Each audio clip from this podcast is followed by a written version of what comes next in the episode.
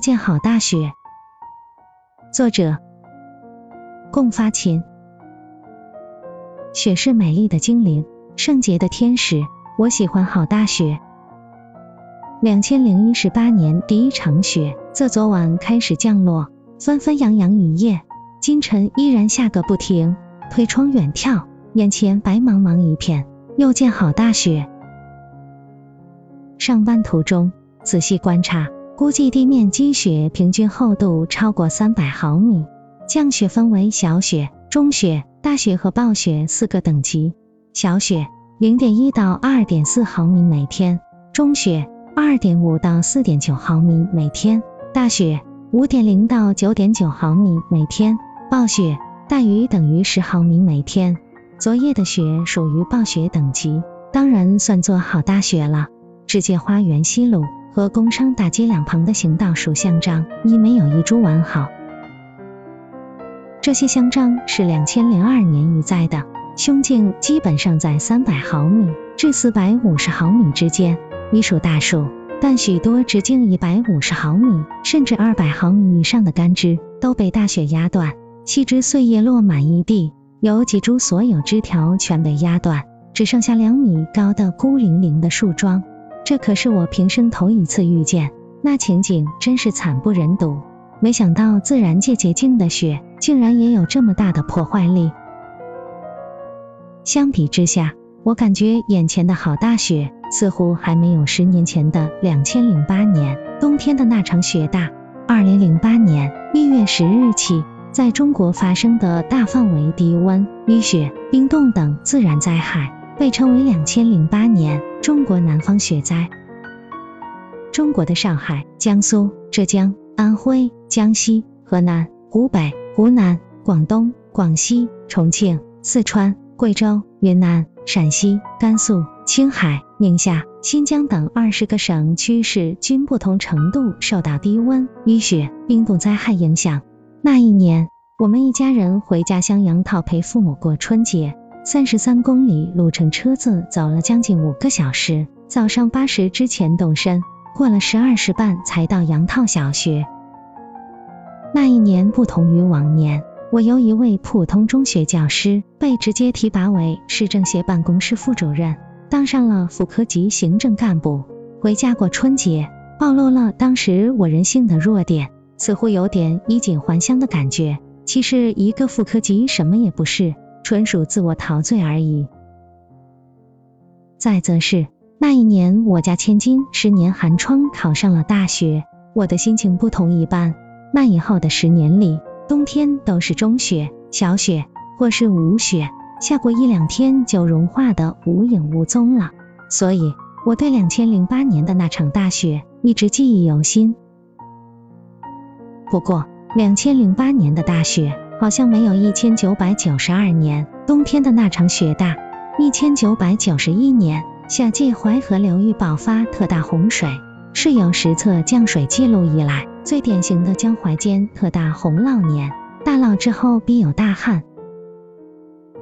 这一年的冬天，即一九九二年一月，降下暴雪，门外地面积雪厚达五百毫米以上，好像持续十多天，气温突破零下十度。最低零下十三度，白天也在零下四度以下，奇寒无比。校园内的池塘已被冻实，很多学生去冰面上溜冰，但只在周边，不敢滑向池塘中心。小妹在苏巷中学帮我带千金，待在家里不出门，竟被冻哭了。我赶紧找衣服给她加暖。当时的情景始终清晰的镌刻在我的脑海里。然而。我总觉得这几场大雪都不如我小时候经历的雪大。小时候的雪大在两个方面：一是雪后特别的冷，到处结冰，树枝上结满树头林；天气回暖时，屋檐缀满低鳞锥，也叫低链锥。积雪水下滴时被冻成锥体冰柱，最长可达两米。外边天寒地冻，整天待在家里，非常空虚、郁闷、寂寞，但不敢出去。因为屋外冷得彻骨，冷风不但要把人的脸面撕裂，会还从四面八方灌进空头棉袄，像锋利的刀子，迅速穿透皮肉，直达骨髓，浑身战栗。手脚皲裂，裂口灌入冷风，更是痛彻心扉。那种寒冷的感觉，在我的记忆中永远挥之不去。也许是湖边风大，衣物单薄，身体瘦弱，皮肤鲜嫩，体内热量有限，只穿一件破旧的空筒棉袄，不御寒的缘故。那时可没有保暖内衣，也没有棉鞋、袜子、手套，而无等御寒物品。反正我后来再也没有经历过这种寒冷的感觉。二是那时的雪一场接一场，积雪经常漫过膝盖，开春才逐渐融化。霜后暖，雪后寒。那时冬季最高气温零度以下时间至少在一个月以上，有时超过两个月。家乡杨套庄子边上的女山湖湖面，每年都会封冻。女山湖南岸两三百个村庄上的村民，春节前都要通过杨套后面的王柏渡，前往潘村赶集，采购白菜、萝卜、豆干、粉丝、葱蒜、鱼类等年货，经常无需乘船，直接跨过冰封的女山湖面。湖面宽约一千五百米，南边三百米与北边一千米是不用担心的。这些地方寒天水深只有半米左右，甚至更浅。冰面不会塌陷，最让人顾虑的是河心两百米，冰面下是河道，枯水季节水深也在两米左右，所以跨越此段冰面需要格外小心。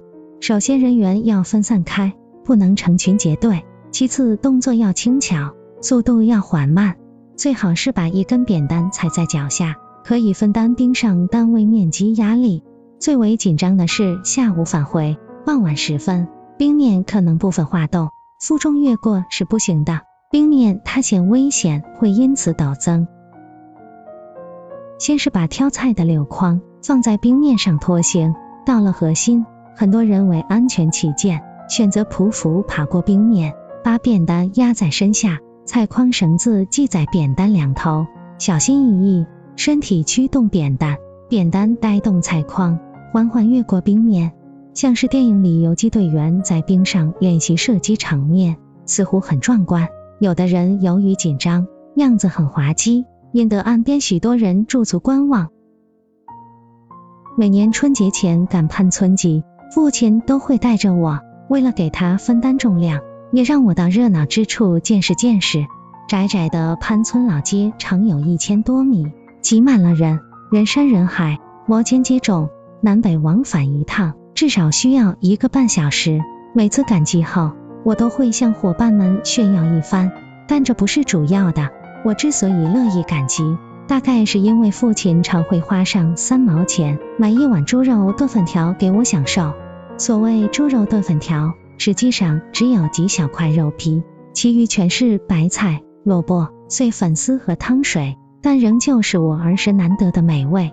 现在一想起此事，我都会深深自责。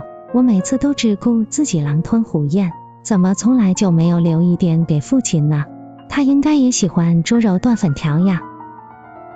那几年，潘村集萝卜、白菜，中午下集时分多是一元钱紧挑，就是只要你有力气，一元钱随便你挑去多少。父亲每次会选上一百四十斤左右，挑到王百度，十八里路。他很难做到，一般是我挑着二三十斤物品先走，在潘村南边一里路外的饭庄下面等他，他到后分三四十斤给我，这样父子两人共同完成年货采购任务。因此，我对女山湖封冻一事印象深刻。我一千九百七十九年外出读书后，再也没有听说女山湖封冻过，足见那时的冬天雪大寒冷。但寒冷中充满了无限的温馨和无穷的乐趣。但我总感觉儿时的大雪自有特色，下雪的时候一般不太冷，零度左右。我们小伙伴经常在雪下尽情玩耍，雪落在我们的头发上、衣服上，或是地面上，像是白砂糖，一粒是一粒的，非常坚硬，一般是不融化的，只有少量落在皮肤上，特别是脸上的雪会慢慢融化。感觉很清爽，玩渴了捧一捧雪入口即可解渴。那时的雪可是真正的洁白无瑕呀，再没有比雪水更干净的水了。但雪下再大，从没见过树枝被压断的情景。可能是我那时只见过落叶灌木、乔木，没见过常绿灌木、乔木的缘故。处在偏僻乡野，真是孤陋寡闻了。雪后在家门口堆雪人、打雪仗、捉鸟雀，或到野外逮野兔，都是我们的长项，真是其乐无穷。虽然时间才过去四十年，但与我儿时相比，现在的雪大不相同了。下雪时，气温多在零度以上，有时高达五度，湿度也有。这种情形下，雪是柔软的、滋润的，雪花一片粘着一片，附着到物体表面，落到地面立刻就会融化。有时雪里夹着雨水，在半空中就融化了。天空降落的不再是单纯的雪花，而是雨雪，或者叫雪雨、雪水、雪冰，落到人的头发上、衣服上，就粘在了上面。雪粘到树枝上越粘越大，重量达到一定的度时，树枝就会被压断。香樟树原来生长于南方，不耐寒，持续零下十度一周时间，胸径五百毫米的大树都有可能被冻死。上个世纪八十年代初，香樟才越过长江，进入江淮之间。皖东地区最早是一千九百八十二年，在滁州市琅琊大道两边栽植香樟。非常成功，目前有的胸径已达到八百毫米左右了。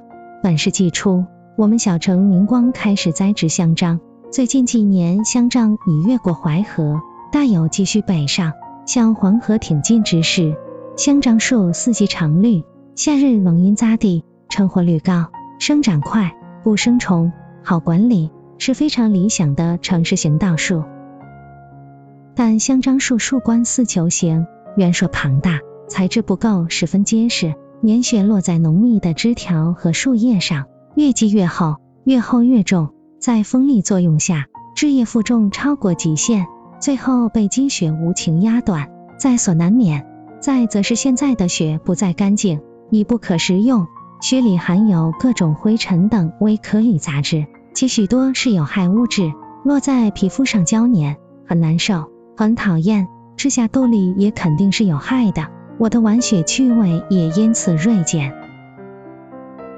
今天又见好大雪，但我却寻找不到儿时好大雪情景之中的一丝快感，特别是一想到亿万年以来自然界最晶莹剔透、最纯美圣洁的白雪，现在都不干净了，这世上还有干净的东西吗？自古及今，人们一直把美好的心灵比喻成纯洁如雪。今后还可以这样比喻下去吗？我不得不陷入深思，我要不要继续喜欢好大雪呢？二零一八年一月四日初稿，二零一八年一月五日二稿，共发秦。一九六五年十月，笔名亚鲁，共辉安徽省文史馆特约研究员。安徽省明光市政协常委，市政协文化文史和学习委员会主任。研究方向：明代历史人物朱元璋，近代历史人物吴唐，中国近现代史，中国现当代文学。系中国民间文艺家协会会员，中国散文学会会员，中国诗歌学会会员，中国纪实文学研究会会员，中国通俗文艺研究会会员。中华诗词学会会员。